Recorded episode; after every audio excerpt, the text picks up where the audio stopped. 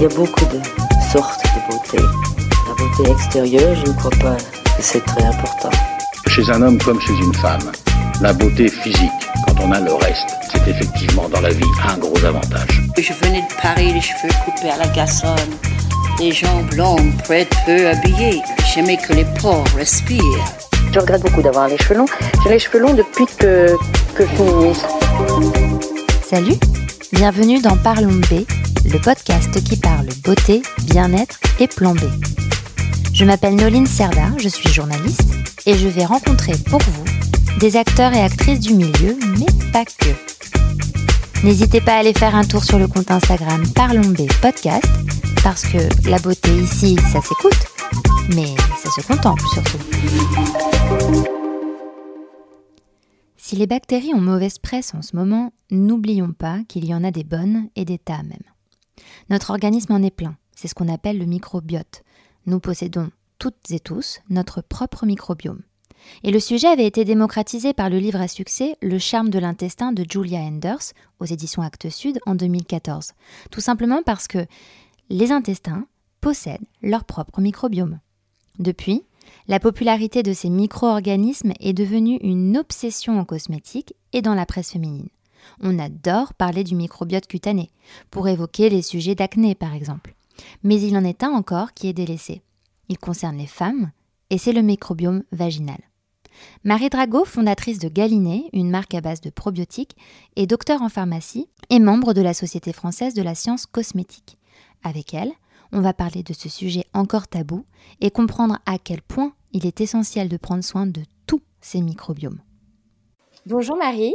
Bonjour Maline. Merci de, m'accorder un petit peu de, votre temps. On est là ici pour parler du microbiome parce que c'est devenu votre spécialité en lançant Galiné. Est-ce que vous pouvez me dire déjà comment est-ce que vous en êtes venu à, vouloir créer Galiné et pourquoi le microbiome? Qu'est-ce que c'est? Tout, tout ça quoi Alors, euh, j'ai toujours, depuis que je me rappelle, j'ai toujours voulu créer ma marque. Euh, visiblement, euh, mes parents me disaient que j'essayais déjà de faire mes premiers parfums en mettant euh, des fleurs dans de l'eau à 5 ans. Donc ça avait toujours été une idée pour moi et j'ai toujours j'ai eu de la chance, j'ai toujours travaillé dans des dans des startups où en fait j'aidais les créateurs à développer leur marque. Donc j'avais pas mal d'expérience dans la beauté sur le sujet. Et j'ai fait des études de pharmacie qui étaient très intéressantes et qui m'ont donné une bonne base technique pour développer des produits. Donc ça c'était plutôt bien. Mais en pharmacie, on nous a jamais parlé euh, du microbiome. Et euh, moi, je me suis intéressée au microbiome beaucoup plus tard. Euh, en fait, j'ai j'ai des maladies auto-immunes un peu bizarres, qui étaient bizarres et en fait, de plus en plus, elles sont moins bizarres, elles sont plus fréquentes dans la population parce que on se rend compte que on avait donc ce microbiome qui euh, était là pour nous protéger et que comme on l'a pas mal détruit, on voit toutes sortes de nouvelles maladies, donc la maladie de Crohn, des choses comme ça, qui se, qui se développent dans la population. Et du coup, quand on m'a diagnostiqué avec ces maladies, j'ai commencé à me pencher sur la question et j'ai découvert le microbiome en fait. Je, enfin, je connaissais pas l'existence de. Bah, c'est récent, comme, euh, comme euh, en tout cas dans le dans, au sens général du terme, c'est vrai qu'on commence seulement vraiment à le à le connaître et, les études commencent vraiment là à, émerger. Oui, alors en fait, euh, on a toujours su qu'il y avait des bactéries dans l'intestin, euh, mais on pensait qu'elles étaient juste là pour euh, digérer la nourriture et squatter un peu. Et, et moi, je me rappelle à l'université, on nous disait oui, il y a beaucoup de neurones dans l'intestin. On ne sait pas trop, c'est sans doute un cul-de-sac évolutif, on ne sait pas à quoi ça sert. Et en fait, aujourd'hui, on comprend à quel point vous avez des bactéries dans l'intestin, sur la peau, un peu partout, et que ces bactéries, communiquent avec vous énormément. Et donc c'est pour ça que vous avez des neurones dans l'intestin, c'est qu'elles font remonter de l'information, que votre cerveau fait descendre de l'information, et que tout ça communique en permanence avec l'idée de euh, travailler ensemble finalement, donc euh, effectivement créer euh, des hormones, des vitamines, des choses comme ça, mais aussi beaucoup réguler les processus d'inflammation. Donc en fait apprendre à votre système immunitaire à ne pas surréagir à tout, en particulier à vos propres bactéries, mais aussi savoir se défendre contre les attaques et les infections. Et donc c'est pour ça que c'est tellement important de préserver ce microbiome dans l'intestin, parce que bah, comme je vous disais, quand il est endommagé, on voit toutes ces maladies euh, inflammatoires qui apparaissent. Donc on parle beaucoup de la maladie de Crohn, mais aussi de tout ce qui est euh, la dépression, l'obésité. Il y a beaucoup d'études sur le microbiome intestinal et l'autisme, par exemple.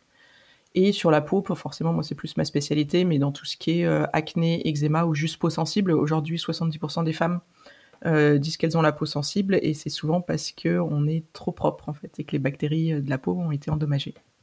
J'allais, oui, j'allais vous demander à quoi sont dues euh, ces inflammations ou ces, dérèglements? C'est notre, notre hygiène de vie, notre alimentation, notre, euh, le fait qu'on du coup on, soit beaucoup trop dans l'hygiène maintenant? Alors oui, et en, vrai, c'est une bonne chose. On est d'une population qui vit beaucoup plus longtemps qu'avant, mais c'est on avait une vision jusqu'à très très récemment que toute bonne bactérie était une bactérie morte en fait. Depuis Pasteur, à chaque fois qu'on regardait les bactéries, c'était toujours dans des endroits où c'était euh, infecté. Et donc on pensait jamais aux bactéries qui étaient, qui étaient bonnes. Et donc c'est vrai qu'on est aujourd'hui beaucoup plus propre, donc on se lave beaucoup plus, on utilise beaucoup plus d'antibiotiques et les antibiotiques ont un effet euh, sur le microbiome en permanence. Et aussi, alors la pollution n'aide pas du tout, ça, ça attaque le microbiome. Et aussi, euh, c'est tout bête, mais aujourd'hui, on vit chez nous, on travaille dans des bureaux et on n'a plus du tout de contact avec le monde externe comme on pouvait l'avoir avant. Donc, vous n'avez pas de nouvelles bactéries qui se, qui recommuniquent avec vous. Faut, je sais que c'est un peu hippie, mais sérieusement, il faut aller en forêt, toucher des arbres, euh, faire des câlins à des animaux, parce que ça permet aussi de rediversifier votre microbiome et de reavoir les bonnes bactéries. Oui, c'est ça, parce qu'en en fait, c'est pour avoir un microbiome euh, sain, finalement, c'est il faut qu'il y ait une pluralité de bactéries. Et il me semble qu'elle est différente, euh, elle est limite unique chez chacune des personnes. C'est assez euh, propre à chaque individu, non? Oui, et même des fois, ça fait peur. Maintenant, on peut reconnaître un individu juste à sa signature bactérienne. Donc ah peut-être oui, que... plus que l'ADN. Ouais, plus que l'ADN. donc peut-être que bientôt les empreintes digitales, ça sera, ça sera dépassé. On vous reconnaîtra grâce à vos bactéries. Incroyable. Et euh, non, mais c'est euh, euh, c'est vrai que ces bactéries, elles ont vraiment un rôle de régulation de l'inflammation. Donc, dès qu'on les touche, dès qu'on les endommage, elles, on voit l'inflammation qui se développe. Et vous avez raison que la première qualité d'un microbiome, c'est la diversité. parce que ça, ce qui apporte de la résilience. C'est ce qui a, c'est comme ça que quand il y a une attaque qui se produit sur le microbiome, il y aura une bactérie qui va dire ah moi je peux m'en occuper. Je j'ai tendance à anthropomorphiser euh, les bactéries beaucoup, mais euh, mais donc oui, euh, la résilience vient de la diversité. Alors c'est pas vrai sur tous les microbiomes. Euh, mais c'est vrai pour le microbiome intestinal, c'est vrai pour le microbiome de la peau, mais un microbiome dont on parle pas assez, je trouve, c'est le euh, microbiome du vagin, par exemple, où là, euh, c'est une seule sorte de bactéries, les lactobacilles, et la diversité, c'est souvent signe de maladie. Donc c'est vraiment une science toute nouvelle, on commence juste à gratter la surface, mais à chaque fois qu'on trouve des trucs, c'est super intéressant. Oui, alors c'est vrai que on, allait en venir euh, cette fameuse question du microbiome vaginal parce que en effet c'est euh, bon en tout cas dans le milieu de la beauté et de la cosmétique là il y a eu ce, gros phénomène de mode enfin de mode euh, en tout cas d'intérêt pour le microbiome de l'intestin suite suite à la sortie d'un livre très intéressant. Et, et ensuite on sait maintenant on s'intéresse de plus en plus au microbiome cutané donc de la peau. Et là, c'est vrai que depuis peu, et notamment euh, parce que là, avec Galiné, vous avez euh, lancé une nouveauté, euh, on s'intéresse au microbiome vaginal, mais c'est vraiment en dernier. Et alors, du coup, j'ai deux questions. C'est bon, déjà, concrètement, pourquoi est-ce qu'on a des microbiomes aussi différents d'une zone à une autre? Et pourquoi est-ce que le microbiome vaginal est autant mis de côté Et là, c'est peut-être une question féministe. C'est complètement une question féministe. Euh, alors, pourquoi les microbiomes euh, sont différents? Alors, nous, chez Galiné, on a tendance à beaucoup vous dire, voyez votre corps comme une planète, en fait. Et donc, à chaque fois qu'il y a des zones de climat différents, vous allez avoir des habitants différents. Donc, les bactéries qui vont se développer dans le cuir chevelu, où c'est euh, assez gras et, et humide, ne seront pas les mêmes qui se développeront sur les avant-bras, où c'est très sec et très exposé. Et euh, donc, euh, bah, par exemple, dans le, vagin, c'est clair que c'est un milieu qui est très particulier parce qu'il est euh, très isolé et qu'en plus, il y a des sécrétions d'une molécule qui s'appelle le glycogène. Et le glycogène va être mangé ou servir de substrat à des lactobacilles qui vont en faire un milieu très acide. Et donc l'acidité du vagin, c'est ce qui permet de le protéger contre d'autres bactéries qui, elles, détestent le milieu acide. Donc c'est super important de, bien connaître ce microbiome. Et alors pourquoi est-ce qu'il est négligé? Euh, Alors 90% des bactéries sont dans l'intestin. Et c'est vrai qu'il y a toutes ces grandes maladies qui sont liées au microbiome de l'intestin. Donc c'est normal que ça, ça draine beaucoup d'intérêt. Mais c'est marrant parce que quand j'allais en conférence scientifique il y a 4 ans, c'était 95% du microbiome de l'intestin. Et puis il y avait une ou deux toutes petites salles un peu cool avec le microbiome de la peau. Et puis on parlait des scientifiques du microbiome de la peau. On était vraiment euh, les, euh, les petits outsiders. Aujourd'hui, il y a cinq ans, ouais. Euh, et aujourd'hui, souvent, je vois des conférences qui font moitié-moitié. Donc, moitié l'intestin, moitié la peau. Et, et, de temps en temps, on a une ou deux conférences, enfin, même exposées sur le microbiome vaginal. Euh, je pense que c'est dû au fait que la science, c'est surtout beaucoup des hommes, donc c'est vrai que c'est un, sujet qui les intéresse peut-être un peu moins. Euh, mais il y a des super scientifiques du microbiome vaginal qui font des trucs incroyables et euh, je pense que la plateforme commence à se créer, donc c'est pour ça qu'on voit des choses qui avancent un peu. mais il y a plein de, il y a plein de microbiomes qui sont négligés comme ça. Alors le vaginal, c'est celui qui me choque le plus, mais le microbiome de la bouche, par exemple, on commence à faire des super études sur certaines maladies, le microbiome de la bouche. Euh, on, euh, moi, j'ai fait lancer une crème pour les yeux. Je me suis intéressée au microbiome de l'œil parce que finalement, euh, quand j'étais en études, on m'apprenait que l'œil c'était stérile. Ça l'est pas du tout. Il y a un microbiome spécifique qui protège l'œil. Donc il y a des bactéries partout et à chaque fois qu'on regarde quelque part, on trouve des nouvelles bactéries et la science avance au rythme où elle peut. Mais c'est vrai que j'aimerais beaucoup voir plus d'études et plus d'intérêt sur le microbiome vaginal. Surtout que ça a une importance incroyable pour la santé de la femme. Euh, donc les études maintenant qu'on a vues sur le microbiome vaginal montrent que si on a un microbiome sain, on est euh, beaucoup plus protégé contre les MST et en particulier contre le HIV parce que ces bactéries euh, font un mur physique hein, de protection qui empêche les virus et les bactéries de rentrer. j'ai vu aussi des études incroyables sur la fécondation in vitro et comme quoi vous avez 40% euh, de chances que ça euh, l'implantation prenne si vous avez un microbiome sain et que 9% si vous avez un microbiome endommagé. Donc, ça paraît un peu logique entre guillemets quand on voilà c'est quand quelque chose n'est pas n'est pas euh, en bonne santé forcément ça ne peut que que pêcher à un endroit enfin oui que... Complètement. Et c'est donc je pense que maintenant qu'on sait ça, c'est on peut pas le désavoir et donc il faudra faire plus de tests ou aider avec des probiotiques euh, euh, locaux ou pas pour euh, pour pouvoir soutenir ce système. Et nous, c'est ce qu'on essaye de faire en faisant un peu d'éducation autour du sujet parce que moi je trouve ça passionnant. Mais c'est vrai que pour l'instant, c'est pas quelque chose qui a l'air d'intéresser beaucoup euh, bah, la presse en particulier. Mais je pense que c'est en train d'arriver. C'est vrai, alors je reconnais que j'aime. Alors je suis contente que, que, vous abordiez le problème de la presse. C'est vrai que euh, moi, ce sujet euh, m'intéresse depuis un petit bout de temps et souvent, lorsque je proposais ce sujet, bah, j'étais retoquée parce que c'est pas glamour, c'est pas sexy, c'est pas. Voilà. Mais je pense au contraire que c'est essentiel. Et moi, j'avais vu cette étude vraiment très intéressante qui disait que euh, on était, il y avait une, une, population de plus en plus à risque au niveau des, euh, des maladies de peau et que c'était peut-être lié avec le fait que les, les accouchements, il y avait de plus en plus d'accouchements par césarienne et non plus par voie basse. Et en fait, si l'accouchement par voie basse, euh, en quoi, en quoi cet accouchement par voie basse est important pour protéger la peau du bébé, c'est parce qu'il passe justement par ce fameux microbiome euh, euh vaginal de la mère, qui en fait accompagne la sortie de l'enfant et le protégerait et, et, renforcerait son microbiome cutané à lui. Oui, et c'est ça, c'est une étude qui, qui remonte à oui 4-5 ans et qui est super intéressante où euh, bah, la perte des os, par exemple, c'est quelque chose, c'est un liquide qui va se répandre sur tout le bas du corps de la femme et qui va donc le couvrir de bactéries.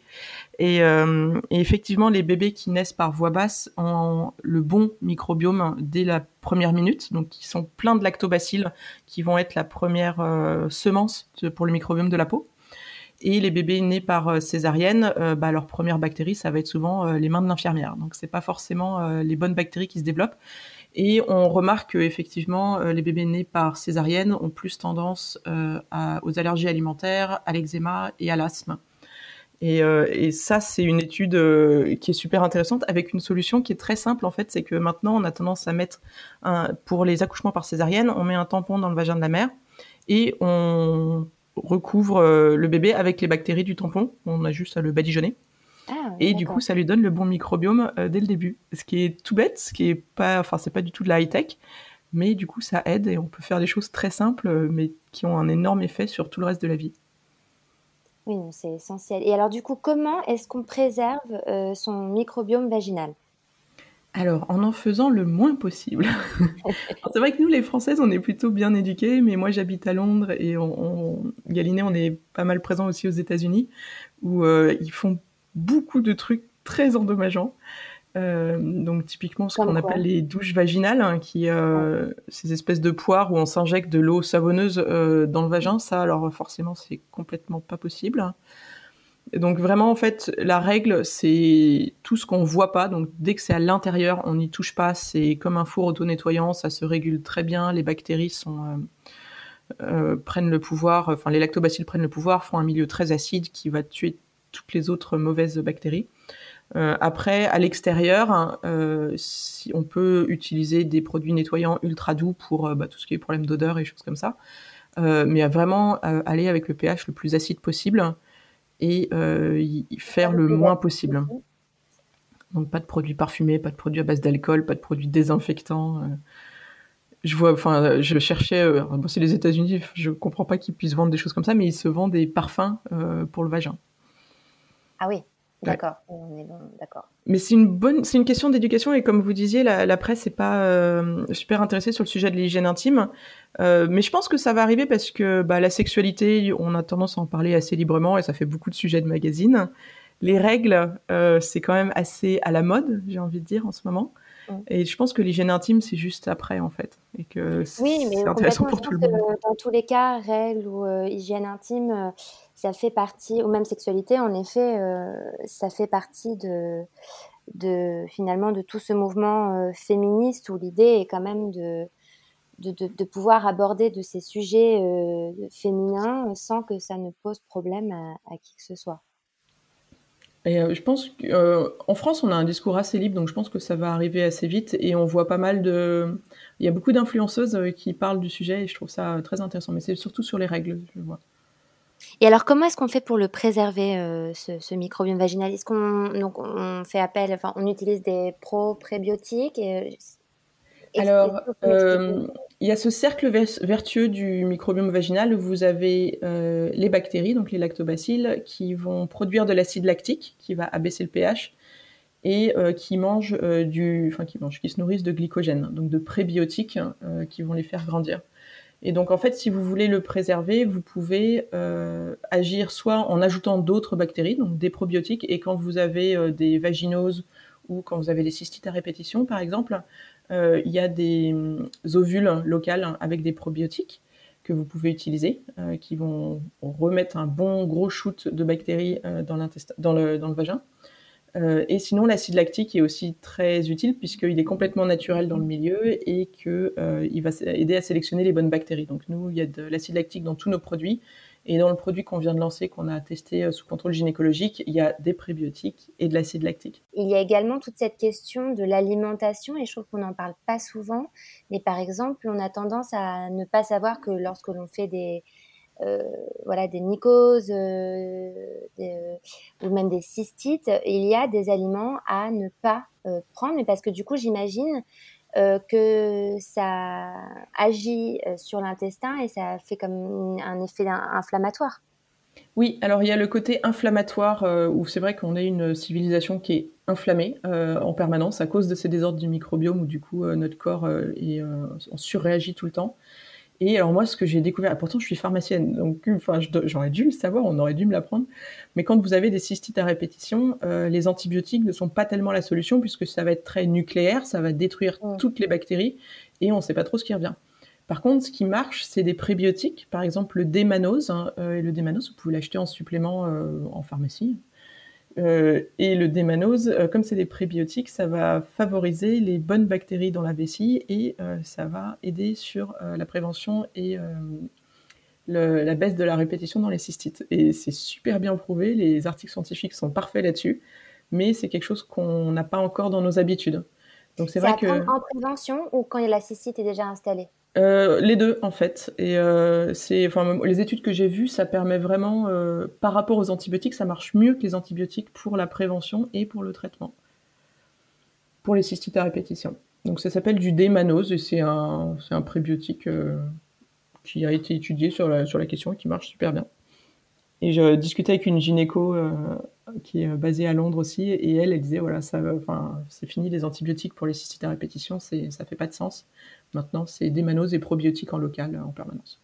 Mmh, c'est hyper intéressant. Et alors, euh, par exemple, euh, là je reviens sur la question des aliments, mais par exemple, tout ce qui est, enfin le sucre, typiquement, euh, c'est à bannir pour justement éviter tous ces problèmes vaginaux. Alors, j'aurais tendance à dire rien n'est à bannir. Ce qui importe, c'est de diversifier son alimentation le plus possible et de rien prendre qui soit trop inflammatoire, euh, trop en fait. Donc euh, un peu de sucre, ça va. Trop de sucre, c'est clair que le sucre, les sucres rapides sont euh, métabolisés par certaines bactéries de l'intestin qui sont inflammatoires. Donc du coup, vous avez le sucre va inflammer localement et systémiquement l'organisme. Donc c'est vrai que c'est à éviter. mais ce qu'on remarque en alimentation, il y a des super euh, comment s'appelle des initiatives de sciences citoyennes en fait où les gens peuvent euh, envoyer leur microbiome à des scientifiques euh, qui comme ça peuvent avoir une super idée sur la population. Donc ça s'appelle The Gut Project qui analyse le microbiome intestinal de plein de gens et qui ont, du coup qui peut donner des règles de vie et qui disent que pour éviter les inflammations, il faut manger au moins 30 plantes différentes par jour et ah euh, si possible 50 grammes de fibres. Alors 30 euh, plantes, alors moi j'habite en Angleterre, visiblement la moyenne des Anglais c'est 6 plantes différentes par semaine, ce qui est pas, ce qui est pas top. Et en fibres, euh, l'OMS recommande 30 grammes par jour et nous les Français on prend sans doute 17 grammes par jour de fibres. Et c'est dommage parce que je sais que les fibres c'est pas très sexy, mais par contre c'est très anti-inflammatoire. Donc c'est assez facile finalement juste en essayant de manger plus de plantes et des plantes différentes d'avoir un très bon effet sur l'inflammation. Alors moi, euh, j'ai des problèmes intestinaux et c'est vrai que ça m'a changé ma vie de passer à un régime beaucoup plus riche en fibres. Mais euh, on parle aussi beaucoup, par exemple, sur euh, tout ce qui est l'anxiété et même la dépression et les effets qu'un régime riche en fibres peut avoir sur ce genre de, de problème. Oui, c'est fou de, de, que tout soit aussi lié Finalement, c'est vrai qu'il y a encore quelques années, euh, jamais on n'aurait fait ce lien entre euh, un dérèglement euh, intestinal ou à ce niveau-là et un lien avec le psychique ou. Non, c'est vrai, c'est un peu, ça a toujours été, enfin, on, parle toujours d'Hippocrate qui disait la nourriture est votre première médecine. Et, et c'est amusant à quel point les nutritionnistes, jusqu'à présent, ça a été toujours un peu les parents pauvres de la médecine et que je pense que ça va revenir beaucoup plus sur le devant de la scène parce que ça ça se vend pas beaucoup, c'est pas des médicaments donc c'est c'est pas quelque chose qui rapporte beaucoup à l'industrie, mais euh, bien manger ça a un effet énorme sur la santé. Donc je pense que c'est un peu l'avenir quand même. Complètement. Bah, je pense qu'on pourra, on peut finir là-dessus. Merci infiniment, Marie, pour, euh, pour votre temps. Et, euh, et donc, bah, à très bientôt. Bah, écoutez, avec plaisir, c'était super. Merci beaucoup de, de m'avoir donné le temps. Merci à vous d'avoir écouté jusqu'au bout ce nouvel épisode de Parlons B. N'hésitez pas à aller noter, commenter, partager, aussi bien sur Instagram que sur les plateformes d'écoute. Et moi, il ne me reste plus qu'à vous dire euh, à très vite.